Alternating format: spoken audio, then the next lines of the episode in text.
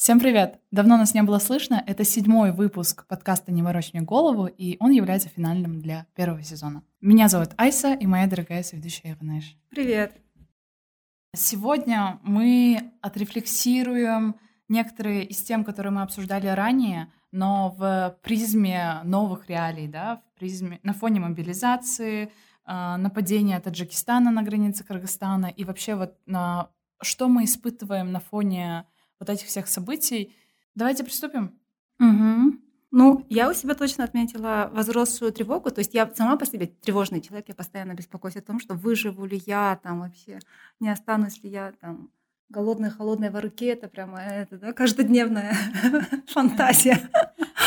А на фоне вот э, происходящего э, в России, объявленной мобилизации войны в Украине э, и того, что вот к нам начали приезжать граждане России, э, я заметила, что у меня тревога возросла, и как я себе это объясняю, это из-за того, что вот э, получается большой мировой порядок, он как будто рушится, да? Ну, как бы относительный порядок, конечно, но он рушится, и вот это ощущение того, что что-то было понятно, и оно как-то функционировало, и оно теперь э, рушится, и теперь непонятно, как будет дальше. Я почувствовала, что на меня оно влияет, потому что там хуже спать стало, еще какие-то вот такие, да, вещи стали происходить. А, и мне кажется, все люди это проживают как-то по-разному, потому что э, у нас какие-то вторичные эффекты, да, мы ощущаем от, от той же, например, мобилизации, что вот мы слышим истории, что э, многие люди, кто сдают квартиры, они повысили арендную плату, потом те, кто до этого снимали за прежнюю стоимость цену, они уже не могут снимать. И, и как бы, конечно, это создает очень много таких баз, э, э, как бы, будет много базовых, мне кажется, страхов, потому что дом вот это основа туда, где ты приходишь, там, не знаю, ночуешь, чувство безопасности, мне кажется, очень такая фундаментальная вещь.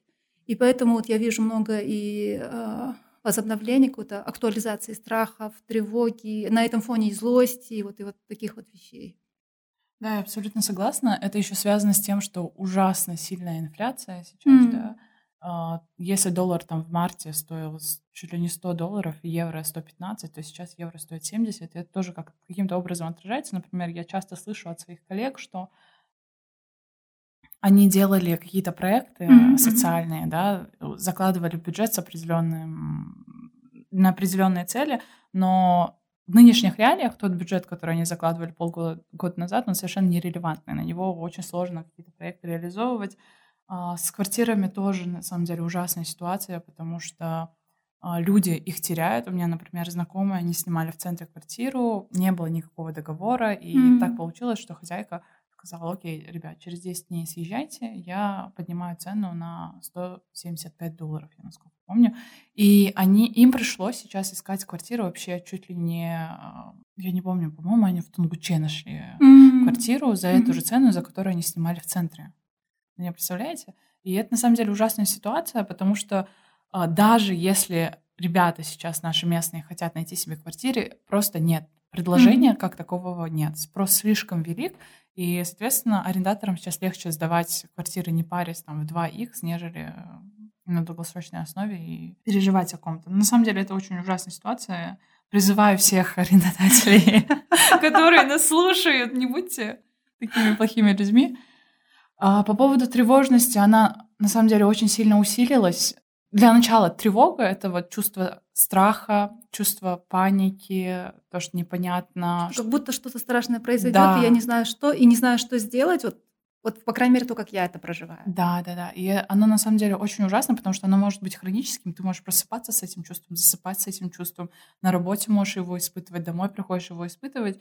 И от него никак не избавиться. И это чувство тревожности, оно просто захлыстывает настолько, что оно мешает проживать mm-hmm. какие-то моменты. Даже если что-то хорошо, ты уже не можешь воспринимать что-то хорошее, потому что у тебя постоянно, ой, сейчас лучше не стоит, сейчас не то время, чтобы я там радовался и так далее. Mm-hmm. И вот я бы хотела поглубже обсудить эту тему, mm-hmm. как вот эту тревожность проживать, потому что, насколько по моему опыту я понимаю, что ее не прогнать. Mm-hmm. Да, тревожность невозможно прогнать, потому что если ты ее прогоняешь, она те, потом тебя захлестывает еще более сильной паникой и страхом. Поэтому как с ней бороться, чтобы при этом ты продолжал параллельно проживать другие части своей жизни? Вообще быть функциональным в какой-то степени, да? А, то, что я для себя вынесла, потому что я оказывается, живу с тревогой там практически всю свою жизнь, это то, что мне очень помогают какие-то э, рутинные занятия, какие-то вот э, традиции и то, что я делаю регулярно. Да? То есть я знаю, что я встаю, и я всегда делаю зарядку. И я это делаю даже машинально, когда в самые сложные периоды я даже, не, я даже не понимала, что со мной происходит, но я вставала и машинально делала зарядку. Потом овсянка, потом еще какие-то, вот какой-то такой распорядок, он мне очень помогает. И он как будто дает ощущение предсказуемости, и это же очень сильно про ощущение контроля, да, что когда все вокруг рушится, я помню то же самое делала во время локдауна, когда все очень непонятно и непонятно, по каким правилам функционирует внешний мир.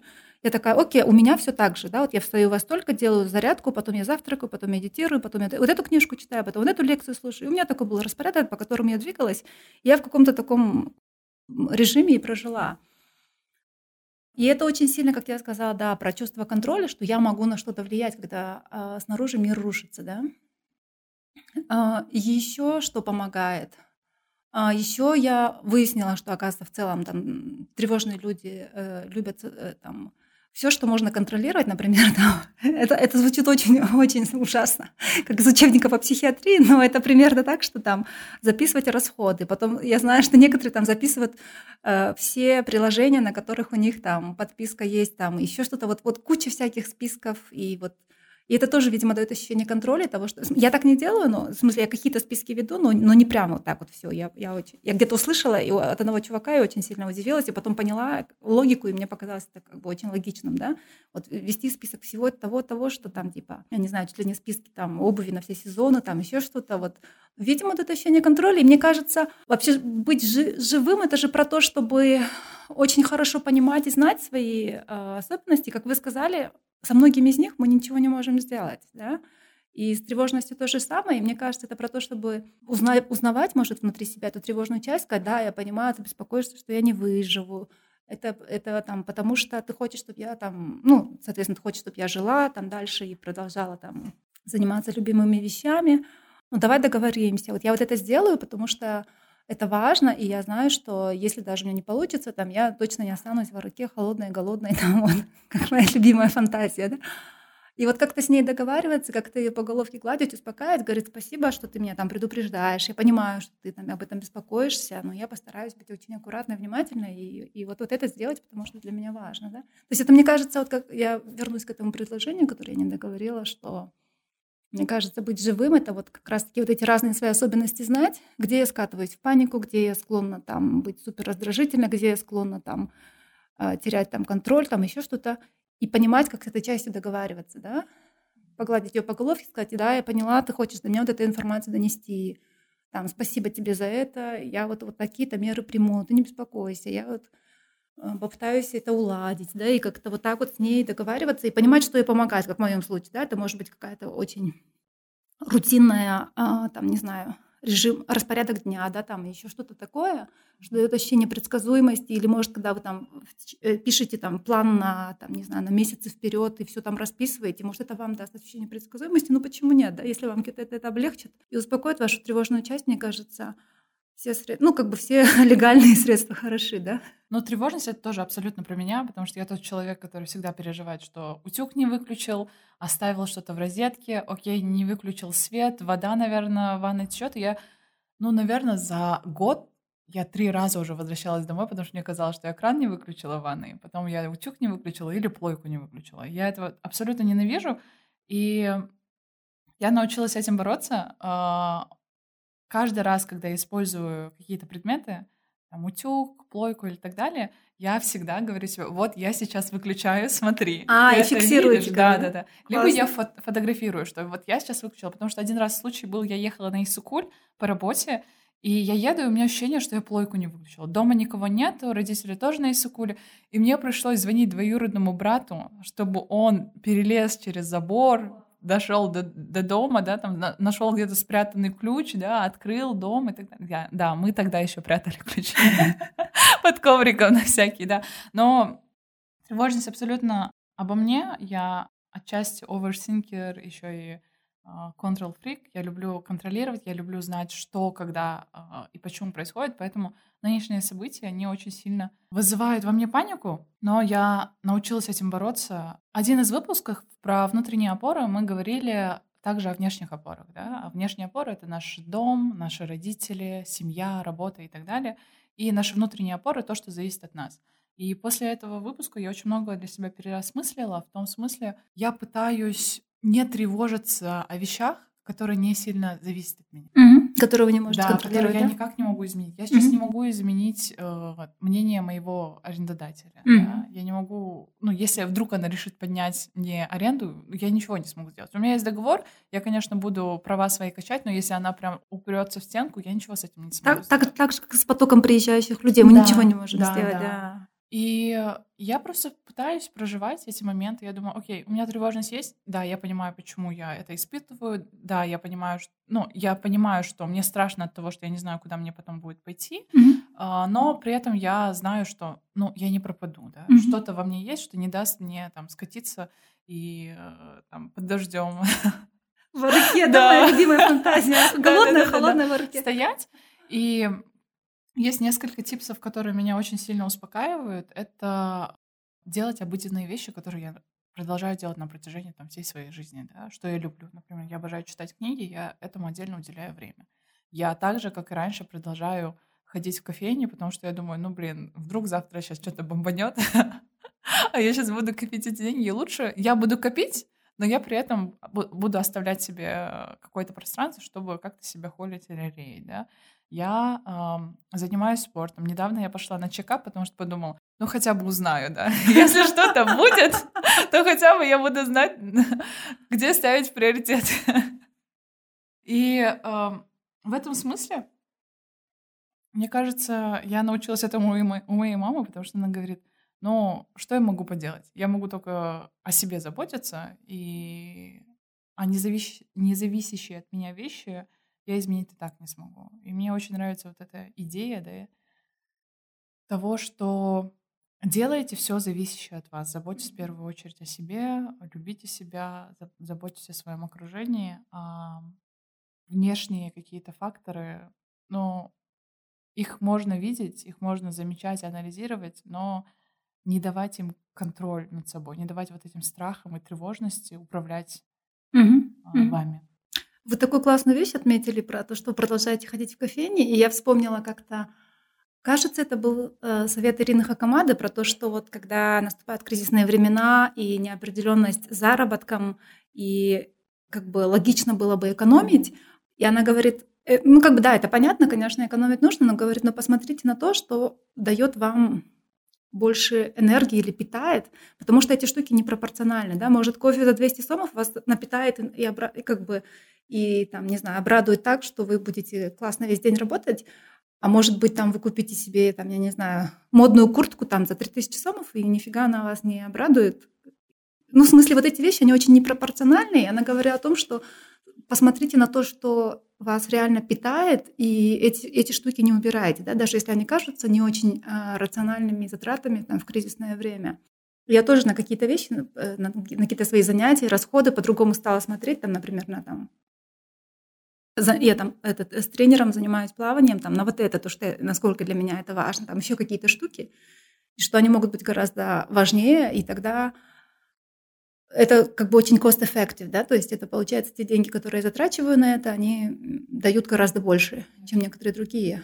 Вот, вот эта мне штука очень понравилась а, из того, что вы отметили. И про то, чтобы... ам, про совет вашей мамы, мне кажется, это очень круто, когда ты этому можешь учиться у родителей.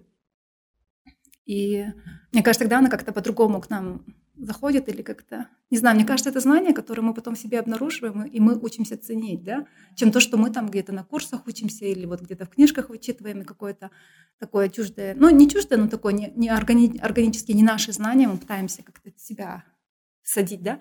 И в этом смысле мне там кажется очень важный момент с тем, что когда мы смотрим, пытаемся понять, на что мы можем влиять, на что нет, то там такая штука, что нам нужно в какой-то момент э, столкнуться со, своей, со своим бессилием, да, что вот есть вещи, на которые повлиять не могу, и это может быть очень болезненным переживанием для многих людей, особенно которые очень проактивные, которые там контрол-фрики, которые э, привыкли, что они там влияют на мир, ну, на, на какую-то там часть мира вокруг себя.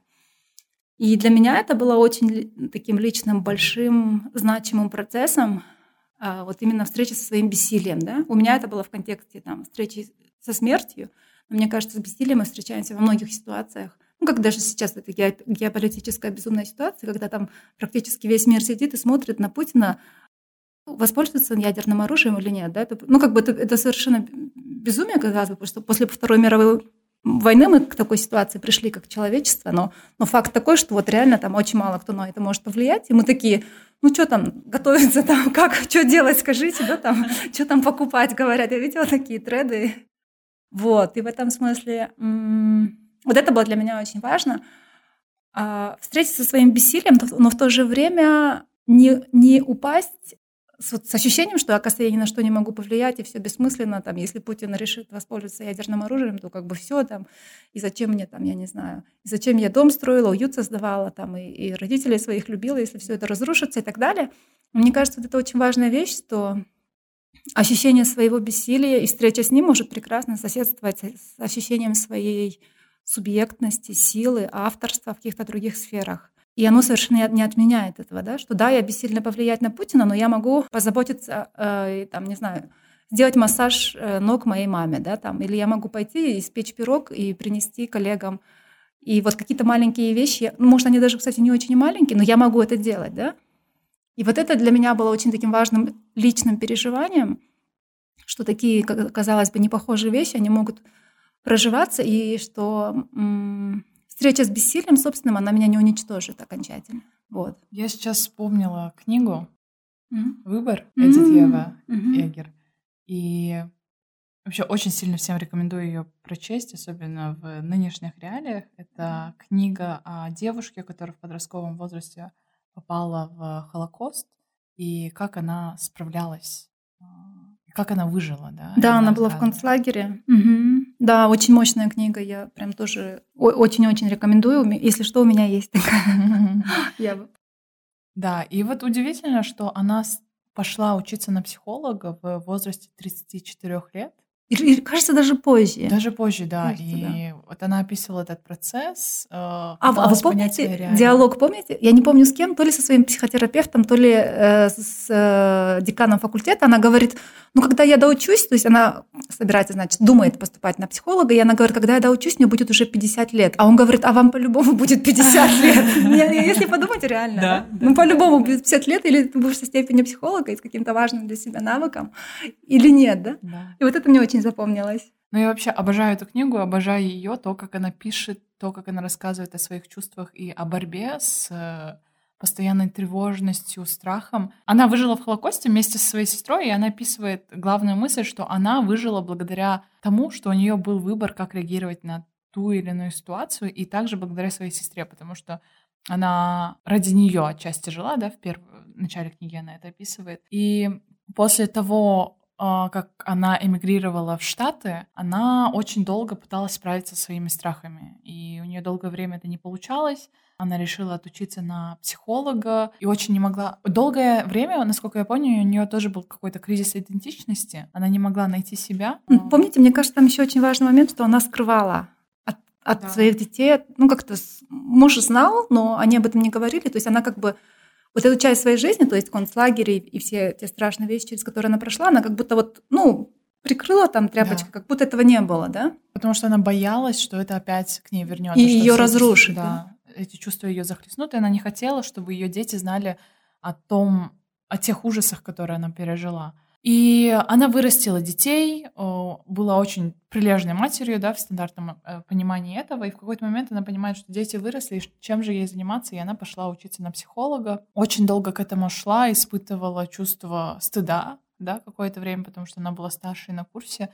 И э, также вот, почему я это упомянула, я хотела также поговорить про кризис идентичности, который сейчас ребята, многие ребята испытывают, да, в нынешних реалиях. По поводу кризиса идентичности это очень сильно касается россиян, которые, можно назвать это миграцией?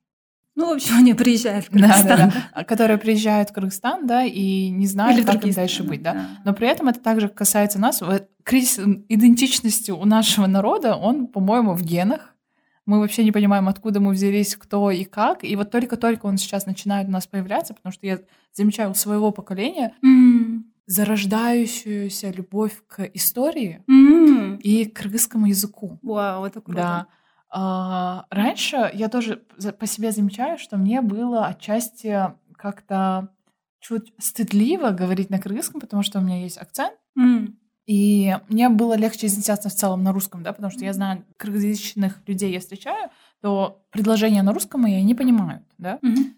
Но недавно мне так захотелось разговаривать на кыргызском, и я поняла, почему это. Мне захотелось слушать песни на кыргызском. Мы там с друзьями иногда устраиваем вечер кыргызского языка, где мы только на кыргызском там Вау. чала була разговариваем, ржем друг друг другом. Но от этого мы испытываем кайф. И вот я хотела узнать, чё- что вы думаете? Вау, это такая ог- огромная и такая важная тема. Я как раз недавно Дану рассказывала о том, что я, знаете, это, это так смешно звучит, но я никогда не задумывалась и не знала о том, что я азиатка до тех пор, пока я не поехала на учебу в Англию. Ну, то есть, как бы, наверное, где-то там at the back of my mind, да, то есть вот это как бы есть все типа, ну, вот такого, что, типа, если кто-нибудь скажет, азиатка, ты азиатка, я бы сказала, ну, в смысле, как бы, ну, то есть, как бы вот, э, да, вот этого не было для меня такое immediate knowledge. И вот, значит, получается, я отсюда только закончила бакалавриат, поехала в 21, кажется, год, да, в Оксфорд, и, и там надо постоянно представляться, рассказывать, кто ты, что ты, да? Ты китаянка? Нет. А почему ты говоришь с русским акцентом? А, Кыргызстан, это получается, это вы что-то с Афганистаном? Я такая, нет. А, а, а вы там мусульмане, да? Я такая, ну, как бы, да не совсем, но и, и очень много вопросов это актуализировало, и я поняла, что... Я поняла, что какие-то моменты, связанные с идентичностью, они раскрываются именно на, на, на границе, на инаковости, да, да? На, на том, что, типа, ты не похож на меня, интересно, а вот, а, как, а какой я, и так далее. И тогда я очень много для себя начала раскрывать. И мне очень было приятно и интересно э, слышать о, о том, что вот в вашем поколении есть интерес к кыргызскому, мне кажется, к кыргызскому языку и культуре, потому что и истории, потому что в моем поколении я так сильно этого не помню, по крайней мере, вот я там, городская кыргызка, которая училась в русскоязычной школе, тринашки еще более того. И насколько помню, у нас не было такого, и, и как бы с самого детства мне было комфортнее всегда там на русском общаться. Я знаю, что мой папа очень об этом переживал, потому что он такой кыргызчил был очень чело- есть человек. И, и что как бы, да, ему было не просто, что вот мы кыргызы и так свободно не говорим по-кыргызски. Еще я помню, что впервые вот это желание говорить на кыргызском у меня тоже возникло, пока я в Англии училась. Я подумала, а почему мы, будучи кыргы- кыргызами, кыргызстанцами, там, говорим на другом языке, да? То есть, по сути, русский это, это второй язык все равно, да? И я пыталась на кыргызском говорить, мне хотелось что-то читать на кыргызском. И вот это для меня как-то было очень удивительно, да, что пока я жила здесь, пока я была окружена большей частью э, этническими кыргызами, у нас были, конечно, э, друзья и знакомые других национальностей. У нас, например, очень близко к нам, к моей семье няня, которая воспитала всех пятерых детей в нашей семье, она русская была бабушка. А, Но при этом все равно вот, это, вот этого не было а, осознания своей идентичности. И мне кажется, да, это очень такой важный вопрос, особенно на этом этапе, когда мы больше начали... э, Потому что, мне кажется, мы как нация, как кыргызы, очень много травм своих еще не осознали. Например, отношение вот к советскому периоду и вообще к Советскому Союзу такое э, несколько романтизированное, да, и там мало кто, и особенно из вот из старшего поколения, сможет сказать, что это была колонизация, там, и что мы заплатили очень высокую цену, да, за все это за все, что происходило. В смысле, мы расплатились своей интеллигенцией очень талантливыми людьми, э, которые были репрессированы, расстреляны, отобиты и так далее. И в этом смысле, мне кажется, мы только начинаем как-то это все осознавать. Мы очень мало знаем про Иркун и мало понимаем, насколько там было много трагедий. И в этом плане, да, мне кажется, наша идентичность как раз только она такая актуализируется, скажем, да, она просыпается такая, а кто мы, а что мы, а какие у нас связи с, э, с культурой, с э, русской культурой, потому что она, мы ее как-то воспринимали, у меня, по крайней мере, ощущение всегда, как будто это дефолтное что-то, да? Да, это как будто это часть нашей культуры. Да, Потому что система образования у нас. Да, да, Мне си- кажется, мы изучали историю российской державы больше, нежели историю Да, Кыргызстана, да. да, и мы... и, и то же самое про писателей, про литературу, да, про в школе я не помню, чтобы мы изучали репрессии Мгм, мгм. нашего народа, да, тот же самый Уркун, а, Табиит. И это всплыло же относительно недавно, мне кажется, лет 10-15 назад, да. И, и то в таких закрытых кругах, и Мгм. никогда на, там, на телевидении это не обсуждается в открытую, да. Ну, как вы считаете, как находить свою идентичность или как с этим справляться? Вот я не, и мы не можем дать какого-то гайда, как найти свою идентичность, но мы можем сказать, как боят, бороться с тревожностью, пока мы вот эту идентичность свою ищем, да, и как не вкатываться в апатию, типа, я не, ничего из себя не представляю, мне вот это нравится, а это я не люблю и так далее. Mm. Несколько моментов. Первый момент, э, каждый раз, когда вы говорите бороться, у меня какое-то внутреннее сопротивление, потому что а, я много с чем пыталась в себе бороться, и для меня со временем более эффективно стало, а, стал путь это внимательно посмотреть, что это, как это, почему это, зачем это, даже если такое, не знаю. Сегодня утром я просто переслушивала подкаст доктора Габора Мате, и он занимается, ну, по, по крайней мере, он знаменит как доктор, который исследует зависимости. И он говорит, ну окей, зависимость, там, что бы это ни было, или это зависимость от еды, или зависимость от наркотиков, или от зависимость кстати, от работы, или шопоголизм какой-нибудь, это, это лишь средство, да, это, это средство, чтобы снять или э, смягчить боль. А вопрос на самом деле про боль, а не про то, какой инструмент выбирать для того, чтобы эту боль смягчить. А, вот, это про то, что бороться, да? И вот мне со временем я пришла к тому, что мне гораздо эффективнее, если вот эти свои части, которые... Это же тоже часть меня, да? Та, которая тревожная, та, которая паникерша, та, которая там очень-очень-очень а, мрачная, та, которая там иногда не видит смысла ни в чем там и так далее. Это все части меня, и как-то попытаться with compassion, да, с каким-то человеколюбием, с каким-то состраданием к ним отнестись и присмотреться, а что это, а кто это, потому что они появились какие-то обстоятельства, и они были очень функциональны в те обстоятельства. И поэтому вот как бы я стараюсь не бороться с, с разными проявлениями себя, даже если я их не понимаю, а учиться тому, чтобы присматриваться к ним, пытаться их понять.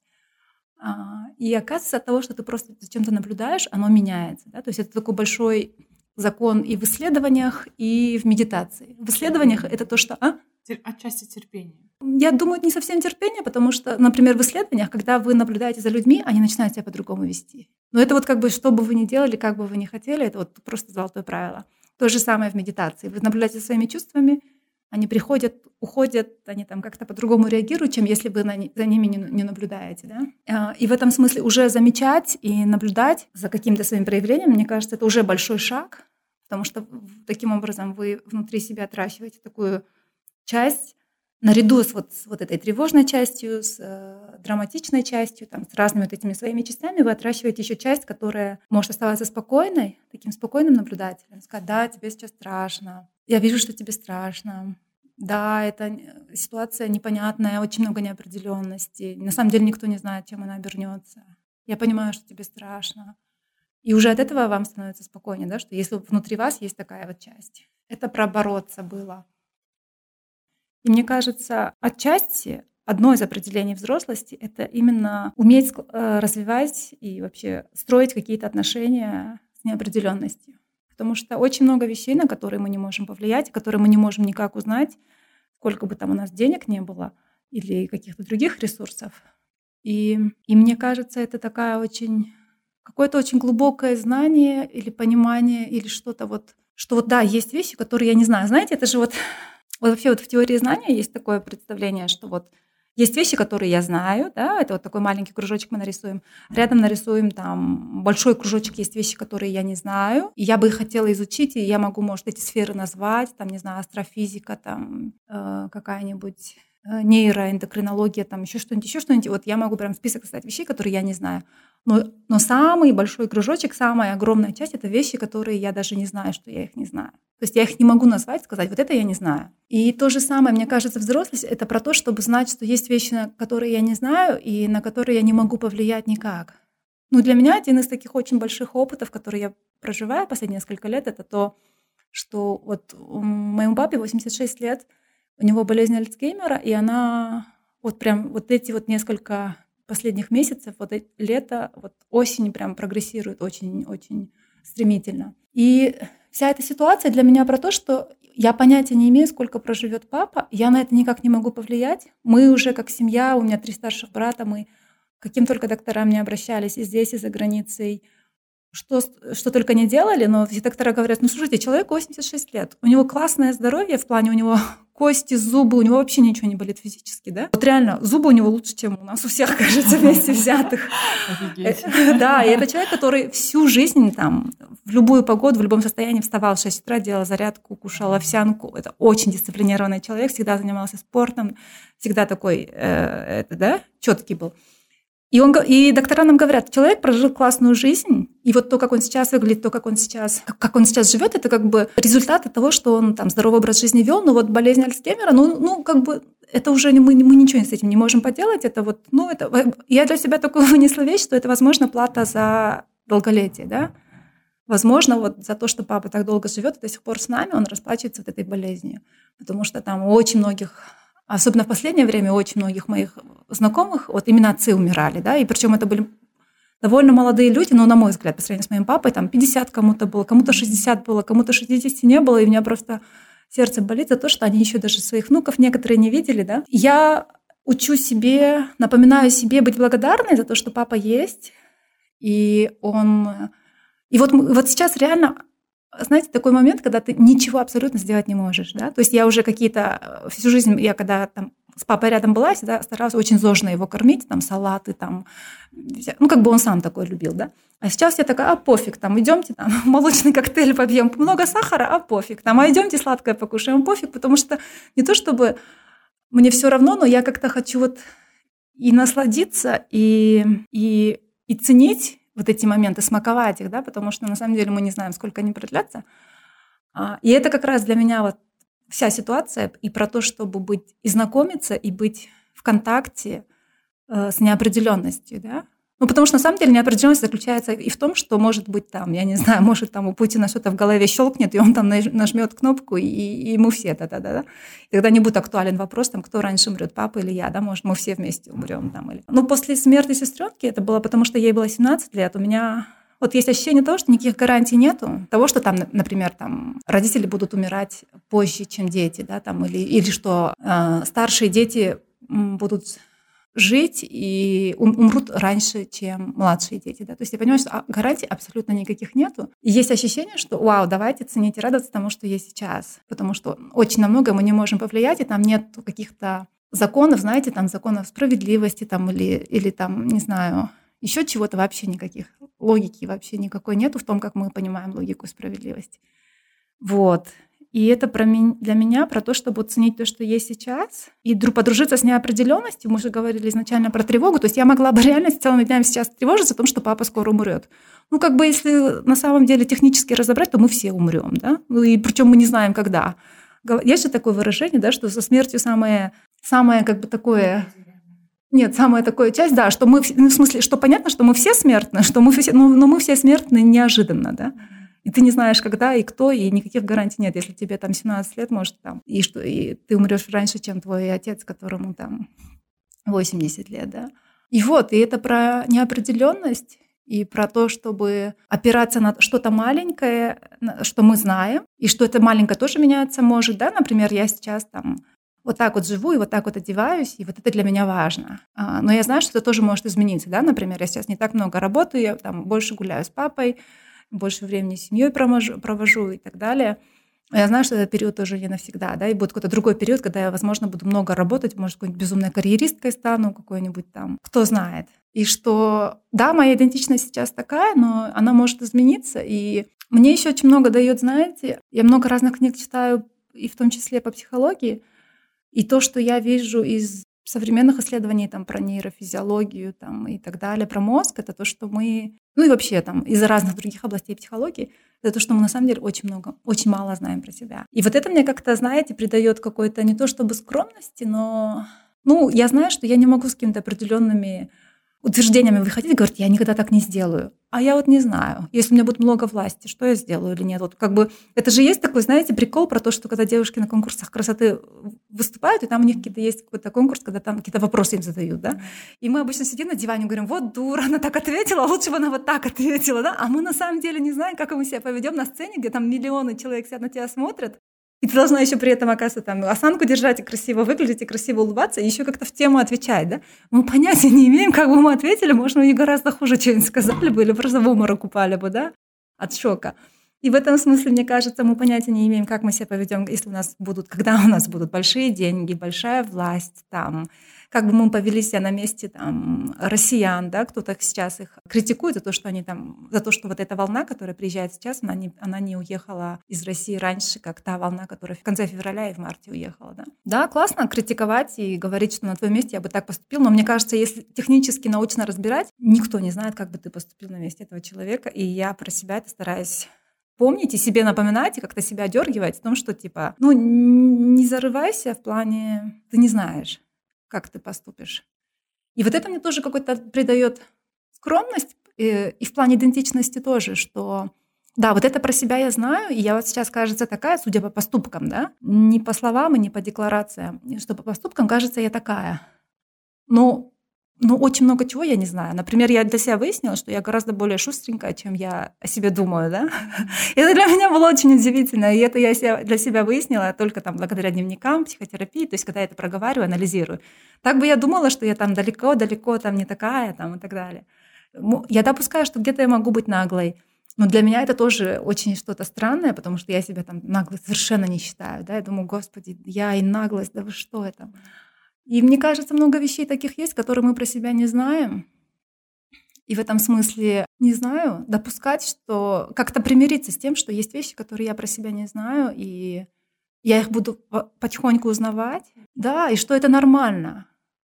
И мне кажется, в этом плане мне еще помогает, что я очень много разговариваю с людьми, и я понимаю, что примерно все мы вот в таком положении примерно, да, что мы что-то знаем, что-то не знаем, а некоторые просто вот понятия не имеют, но просто несутся по жизни, да, ну, они производят впечатление очень уверенных в себе людей, которые знают и очень так планомерно строят жизнь, а на самом деле ты поговоришь с ними, они такие, блин, я понятия не имею, и как-то вот, вот это... Да, да, да, да. И, и в этом плане, мне кажется, вот и что-то есть такое общечеловеческое, что вот очень много вещей мы не знаем, и кто как пальцем тыкаем, и, и кто как может, так и проживает. Мне очень понравилась ваша мысль о том, что можно радоваться моментам, который сейчас с нами происходит, а можно и грустить, когда другие да, моменты происходят. Принимать спектр всех своих эмоций, mm-hmm. да, mm-hmm. и проживать их. Mm-hmm. И в связи с вот этими событиями, в связи с вот этой тревогой, а, пока я его слушала, мне вспомнился цитата от Даниара Маналиева «Чуть теплее касаться, не спорить там, где у спора нет цели, спать на час, на час дольше обычного, чуть меньше выпивать, чуть дольше гулять, чуть тише говорить, чуть крепче любить и больше обнимать друг друга. И мне кажется, это настолько нужные слова в сегодняшних реалиях. Действительно, возможно, просто стоит жить сейчас в режиме энергосбережения, не тратить все свои эмоции да, на тревогу, э, грусть, просто принимать, проживать и давать другим светлым эмоциям также присутствовать. И, возможно, благодаря этому нам удастся какой-нибудь из дней дойти до мира, на который я очень сильно надеюсь. Ну, возможно, и нет. Я, я как... Капля дегтя! Да, я как нет, очень... бочка дегтя. Бочка сверху там смачно, как карамелью покрыла. Не, ну как достаточно мрачный человек, я скажу, возможно, нет. У меня тревожность, я что здесь делаю? Нет, а для меня это про то, что, знаете, это для меня даже не про пессимизм, а про трезвость, про то, что все равно вероятность там того, что все вещи сложатся не так, как мы хотим, очень высока, с одной стороны, а с другой стороны, что для меня очень, очень важно быть трезвым в плане контакта с реальностью, да? что не упускать, что вот есть факты, есть вероятности, но это не означает, что я не могу там провести там теплый вечер с родителями, да, и каких-то таких вещей это не означает. Но как бы at the back of my mind в то же время я как бы трезво понимаю, что вот факты вот такие, да, но это не означает, что там все обязательно стопроцентно будет плохо. Не, история показывает, что нет, это не так. Но здорово, что у нас есть выбор, выбор того, как реагировать mm-hmm. на ту или иную ситуацию. Так что, ребят, держитесь, еще услышимся. Пока.